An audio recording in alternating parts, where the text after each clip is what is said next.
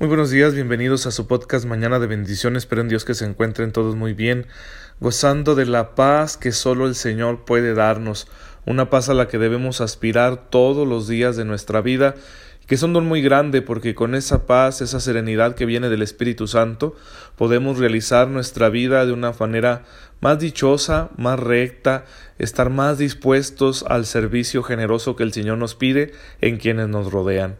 Así que hay que pedir todos los días esa paz, para que en medio de las tribulaciones, de las dificultades, de las incertidumbres, sepamos confiar en el Señor. La paz mantiene el corazón del hombre siempre atento a la voluntad del Señor y confiando en Él, aunque tengamos que ser pacientes en medio de las situaciones adversas, saldremos adelante y podremos llevar a cabo nuestra vida de la mejor manera posible, santificándonos nosotros mismos y santificando el mundo que nos rodea. Y pues ya llegamos al día martes, no sé por qué razón me gustan mucho los martes, entonces pues a disfrutarlo con la gracia de Dios, que hoy eh, sucedan cosas maravillosas, que hoy tengas nuevas amistades, que hoy te encuentres con aquellas personas a las que quieres y puedas compartir la vida con ellos y tu corazón se llene de afecto, de amor. Es lo que te deseo para este martes en el nombre del Señor. Él está bien dispuesto a darnos esas bendiciones, pero nosotros tenemos que ser receptivos con una fe viva. Una fe viva hace que disfrutemos las bendiciones del Señor. Y bueno, aquí en nuestra catequesis vamos a continuar hablando de la historia de la Iglesia. Y hemos llegado ya al siglo XIX en su segunda mitad, y entonces tenemos una serie de acontecimientos históricos de gran relevancia. Primero, el 8 de diciembre de 1854, el Papa Pío IX proclama solemnemente el dogma de la Inmaculada Concepción, que enseña que la Santísima Virgen María, en vista de los méritos de la pasión redentora de su Hijo, fue concebida sin pecado original una creencia que está presente en la Iglesia desde hace muchos siglos y que es proclamada por el Papa dogmáticamente, es decir, como una verdad de fe revelada que ha de ser creída por todos los católicos. Y este dogma que ya nos dimos la oportunidad hace ya bastantes episodios de explicar, eh, significa simplemente un privilegio de la Virgen María en cuanto a que fue preredimida, es decir, redimida antes de su concepción a diferencia de nosotros que somos redimidos por Cristo después de nuestra concepción. Básicamente esa es la diferencia. Y claro que este don tan grande le permite a la Santísima Virgen María estar capacitada para la tarea que se le encomendará, pues llevará en su vientre nada menos que al Verbo hecho carne, es decir, al Santo de los Santos. Y creemos entonces que es un don conveniente para la realización de esta tarea. Aunque no se encuentra específicamente en las Escrituras este dogma, ya que en la escritura solo menciona a María como llena de gracia, la cual es una expresión muy fuerte, sobre todo en términos de la mentalidad judía, y que nosotros creemos coincidente con la enseñanza católica de la Inmaculada Concepción. Sin embargo, recuerden también que nosotros tenemos una tradición, la tradición apostólica, dentro de la cual ha habido muchas enseñanzas permanentes que vienen de los apóstoles y que no eh, han sido escritas. Sin embargo, son igual de antiguas que la palabra escrita y la Iglesia las tiene por revelación que viene de Dios. Entonces ese acontecimiento histórico marcará de gran manera la vida espiritual de los católicos porque van a venerar con muchísimo amor la memoria de la Santa Madre de Jesucristo nuestro Señor y bueno será un pilar para nuestra espiritualidad, para nuestra fe.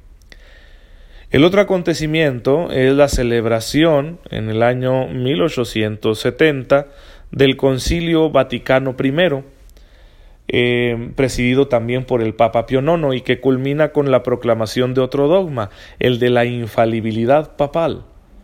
Es decir, que cuando el obispo de Roma, sucesor de San Pedro, que preside el colegio de los, de los obispos, que el colegio de los obispos es el que gobierna a la Santa Iglesia. Cuando el Papa habla en cuestiones de fe y costumbres cristianas, lo hace asistido por una gracia especial del Espíritu Santo que lo libra de todo error. es una realidad también que ya se creía pero no había sido proclamada solemnemente.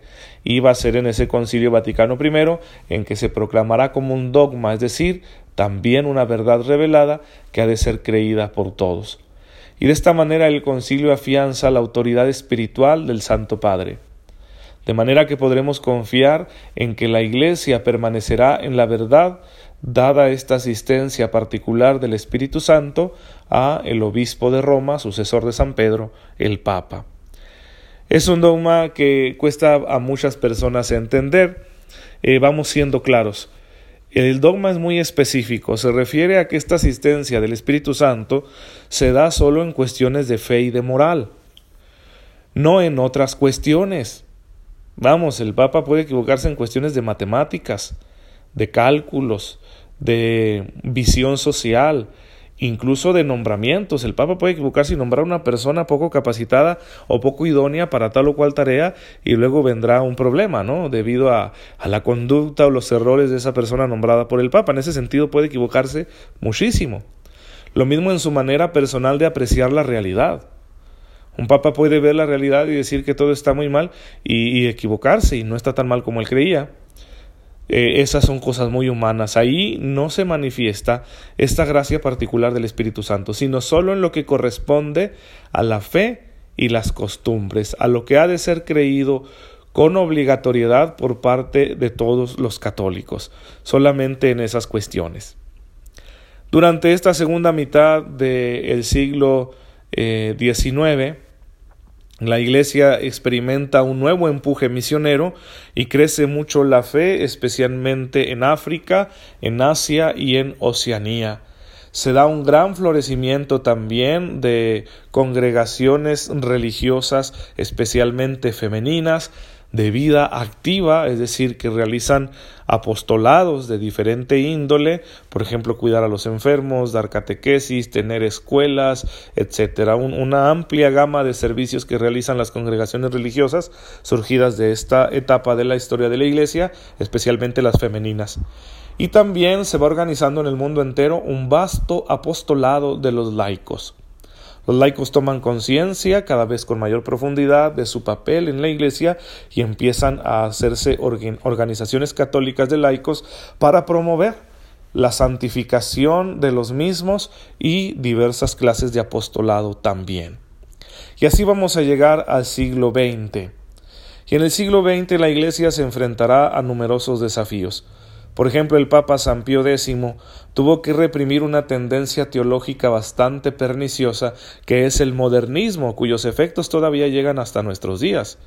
El modernismo tiene su afán de presentar la fe como un elemento plenamente compatible con eh, la cultura del secularismo, con el pensamiento racionalista del secularismo especialmente europeo. Y, con ese afán de modernizar la fe para que sea más aceptable en esta cultura secularizada, racionalista, pues terminan vaciando la fe de su contenido. Y entonces la relativizan y le quitan su carácter sobrenatural y empiezan a hacerse interpretaciones muy burdas del acontecimiento salvífico y de toda la revelación. Y entonces San Pío X rechaza esto con sus escritos, con su enseñanza, y hace que permanezca la teología de la Iglesia en la sana doctrina, que la fe no deje de ser fe por el afán de adaptarla a los tiempos modernos. Al Papa Benedicto XV, en cambio, le toca una situación muy diversa, que es la Primera Guerra Mundial, que logró el Papa mantener una política de imparcialidad entre las diferentes naciones que estaban en la contienda e impulsar a la Iglesia al desarrollo de eh, una gran labor humanitaria a favor de los prisioneros de guerra y de la población afectada por la catástrofe bélica. Posteriormente, Pío XI se tendrá que oponer a diferentes totalitarismos que persiguen a la Iglesia de un modo más o menos abierto durante el tiempo de su pontificado. Estas persecuciones se dan bajo el comunismo en la Unión Soviética y en España, donde mueren muchas personas eh, especialmente clérigos y religiosas, a raíz de esas persecuciones tan crueles que buscan eh, anular la fe, que buscan eliminar el catolicismo. Es una situación bastante dramática. Lo mismo en Alemania bajo el movimiento nacional socialista, el nazismo.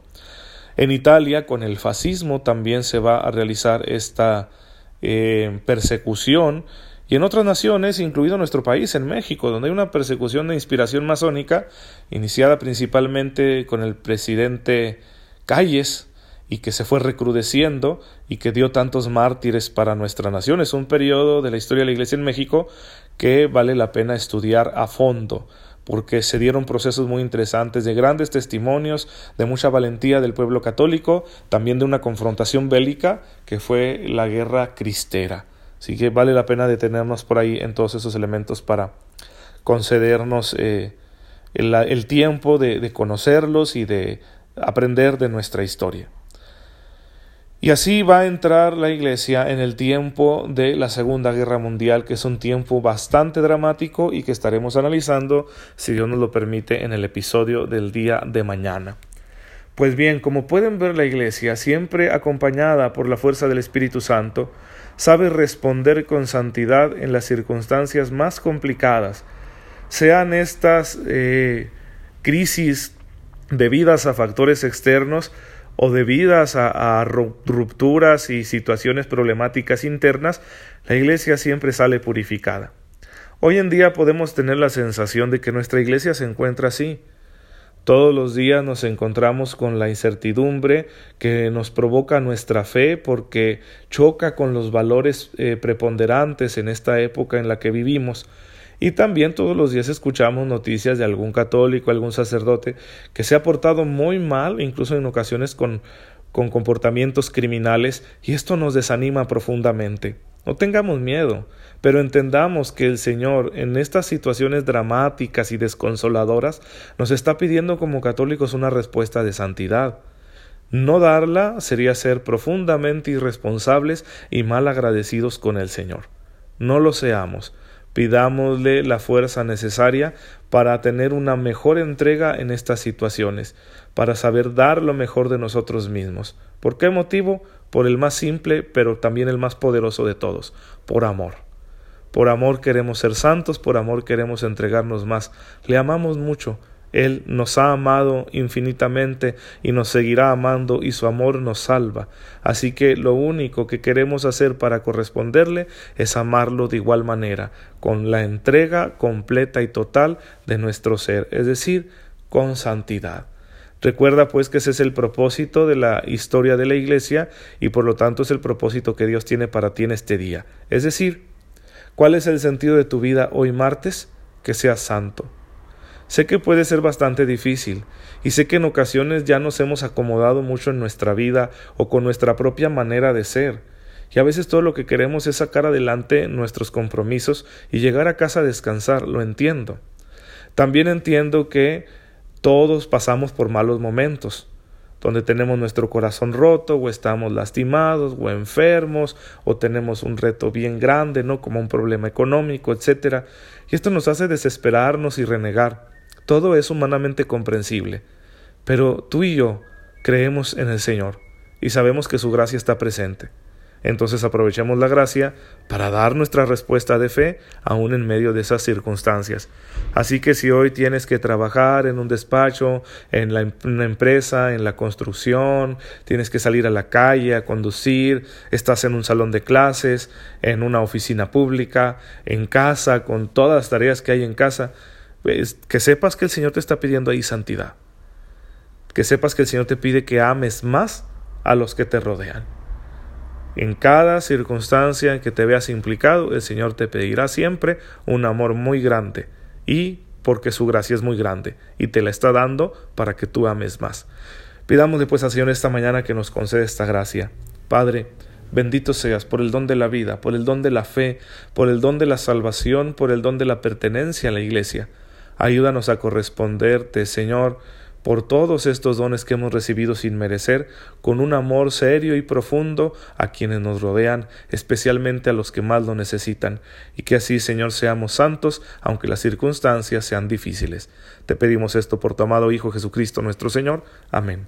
El Señor esté con ustedes. La bendición de Dios Todopoderoso, Padre, Hijo y Espíritu Santo, descienda sobre ustedes y los acompañe siempre. Les sigo pidiendo mucha oración por Ociel para que el Señor nos haga el milagro y que fortalezca a su familia. Muchas gracias, nos vemos mañana si Dios lo permite.